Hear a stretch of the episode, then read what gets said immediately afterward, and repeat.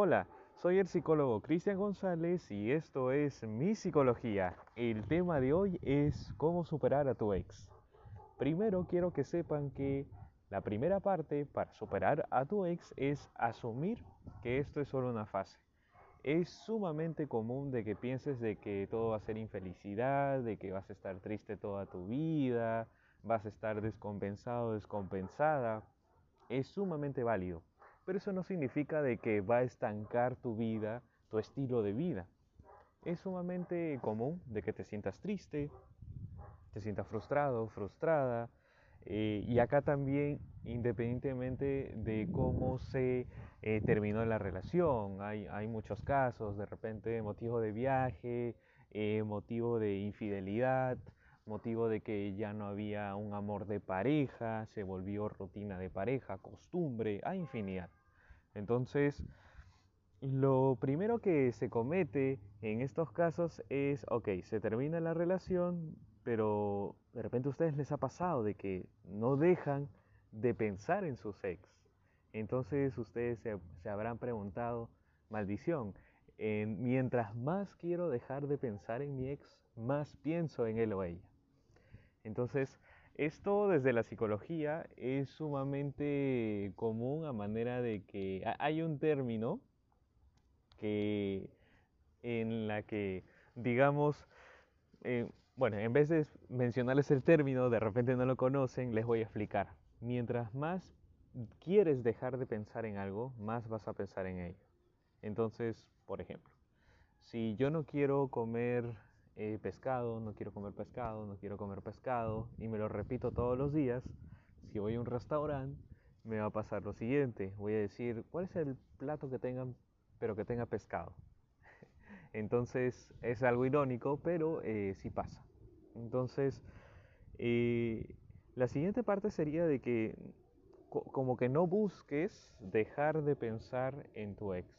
Un, un tip que yo les proporciono es lo siguiente, de que enfoquen toda su energía en hacer algo eh, como su trabajo, si están estudiando, si están en su emprendimiento, etc. Dedícale más empeño. Un ejemplo puntual. De repente ustedes tienen que hacer tablas Excel, ya sea para un estudio, ya sea para tu trabajo, para tu emprendimiento. Entonces, dedícale tu 110% a ese trabajo y de repente si tienes otra idea para hacer mejor tu trabajo, hazla.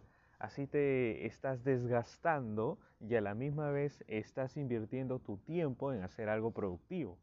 Porque hay otras personas, tal vez ustedes han escuchado o de repente les ha pasado, de que se, encierran en sus cuartos, ponen música triste y comienzan a pensar todas las cosas que pasaron con sus ex.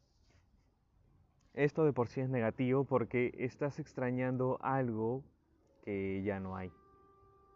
Estás buscando retomar algo que ya no hay. Entonces tú te estás haciendo daño. Por otro lado, acá eh, tal vez suene tonto, sin embargo lo voy a mencionar. De que si has terminado con tu expareja o si te han terminado, significa de que hubo una razón de por medio. Entonces, no sería sano, no sería recomendable de que retomaras la relación con tu ex, porque en un principio ya terminaron por X razones, ¿no les parece? Entonces, ¿y por qué yo no recomiendo regresar con su ex? Porque a veces puede haber un tema de desconfianza, también puede haber un tema de que ya no es la misma persona de la que te enamoraste, de la que amabas, de la que querías, porque así somos las personas. Nosotros vamos evolucionando, nosotros vamos, digamos, eh, experimentando diversas situaciones de nuestra vida que nos hace madurar.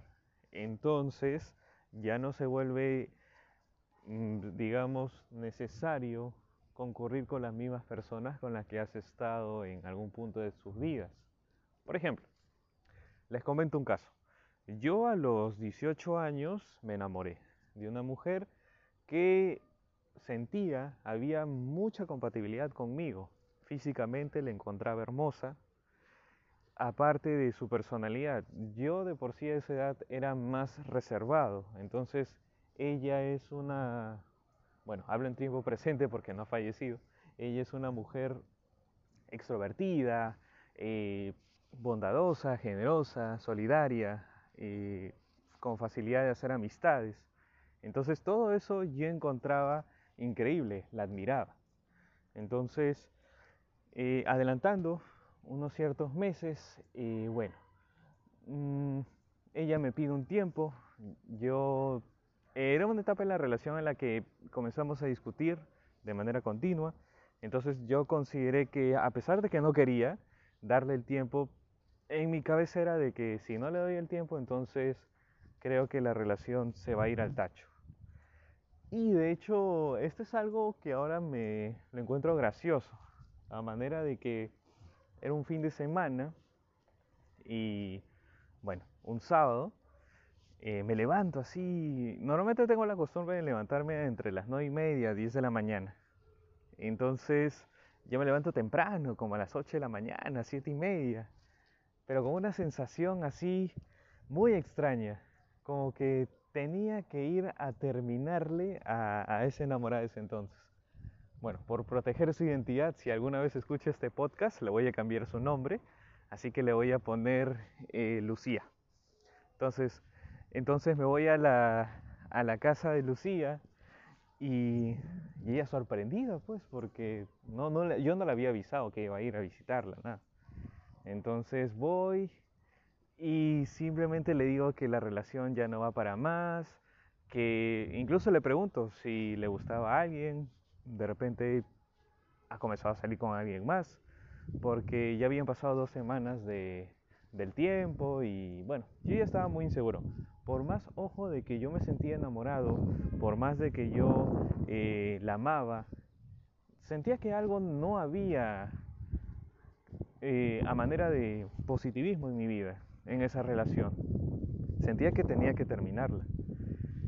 Y acá sí priorizaba mi, amor propio, priorizaba lo que es, eh, digamos, el hecho de sentirme bien conmigo mismo. Entonces, bueno, ella me dice de que yo fui un tarado, que fui un, tonto, que, que, el hecho de que porque estemos mal es por mi culpa. Y bueno, simplemente me fui y le terminé. Me puse a llorar, estuve llorando creo que una hora en un parque y después, eh, bueno, me retorné a mi casa. Y pasado el fin de semana, eh, llega el lunes, voy a la universidad, entonces una, una amiga me dice, Cristian, este, ya no estás con, con Lucía.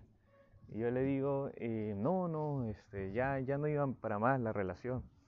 Y ella me dice, sí, mira, yo necesito decirte algo. Yo le digo, sí, claro, ¿qué pasó?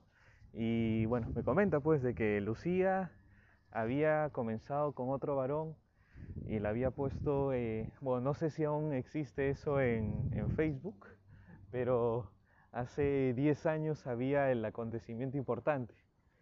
Entonces ella había puesto de que su acontecimiento importante era tener una nueva relación con, con este varón. Bueno, a mí me chocó horrible, me puse a llorar, me descompensé porque era como que yo esta, era, ha sido la primera vez de la que me he enamorado hasta este punto de mi vida. Bueno, ahora tengo 28 años. Entonces, sí, he con otras muchachas, había un cariño, pero si hablamos de, de amor, de afecto, eh, enamoramiento, y compartir experiencias, te diría que he sido con solo esta mujer. Entonces, eh, bueno, me, me, sentí muy frustrado porque era como que lo sentí como un enorme, un enorme eh, dedo medio a mi cara, porque como que me había dicho de que ella sí me amaba, que sí estaba enamorada de mí, total. Eh, ni, ni, siquiera hubo una etapa de duelo, simplemente a los dos días eh, ya estaba con otro varón. Y ya de por sí atando caos, creo que ella me era infiel eh, desde el tiempo que me había pedido. Entonces, eh, me enfoqué en ese caso a dedicarle más tiempo a mis estudios, a dedicarle más tiempo a mis hobbies, que bueno, que siguen siendo ahora, que es tocar la guitarra, que es leer libros. y me di la oportunidad también de comenzar a hacer deporte, porque quería de que todo ese tiempo que ya no lo pasaba con ella, no, yo, yo sabía que me iba, digamos, a, descompensar a manera de estar triste, estando en la cama, llorando, maldiciendo la vida. Y no, no consideraba eso justo para mí. Eh, no les voy a mentir, fue muy difícil los primeros meses. y bueno, eh, puedo decir después de mucho tiempo que sí, eh, he llegado a perdonar ese suceso. Les cuento algo más, de que ella, bueno, ella está en otro país estudiando y me dice, eh, Cristian, mira, eh, quiero verte, quiero hablar contigo. Y bueno, justo estaba saliendo del trabajo y le dije, sí, ya vamos, pues, tomamos un café o algo. Y ya me, bueno, como que me pidió disculpas por las cosas que, bueno, ella siente que me hizo daño. Yo también le dije, eh, te pido disculpas por las cosas que de repente te herí. No fue mi intención, pero soy consciente que sucedió. Y ahí quedó. Espero que le vaya bien. Le deseo lo mejor. Porque aprendí en esta vida de que no hay que, digamos, eh, desearle el mal a alguien. Desearle que le valga eh, todas las cosas horribles que pueda pasar. Por más que estemos encolerizados, por más que estemos molestos, molestas con, con él, con sus parejas, ¿no?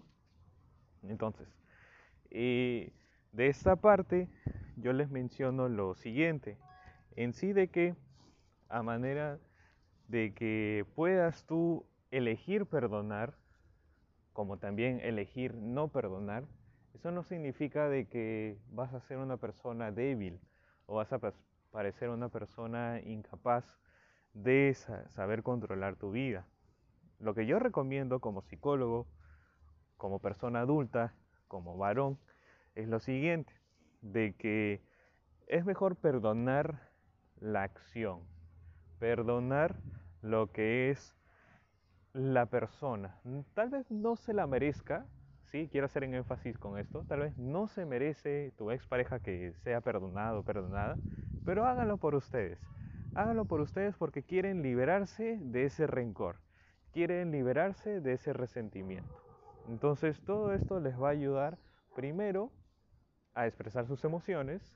Segundo, mejorar el perfil de pareja para que cuando ustedes conozcan a un varón o una mujer que, de las cuales cumplen ciertas características, se acuerden de las cosas que no le gustaron en su última relación y que necesitan ustedes y la nueva pareja para poder tener una relación de pareja estable, pues. Entonces yo quiero que se lleven esto el día de hoy y por supuesto, si tienen la oportunidad, ponerlo en práctica. Así que eso sería todo y los espero en otra oportunidad.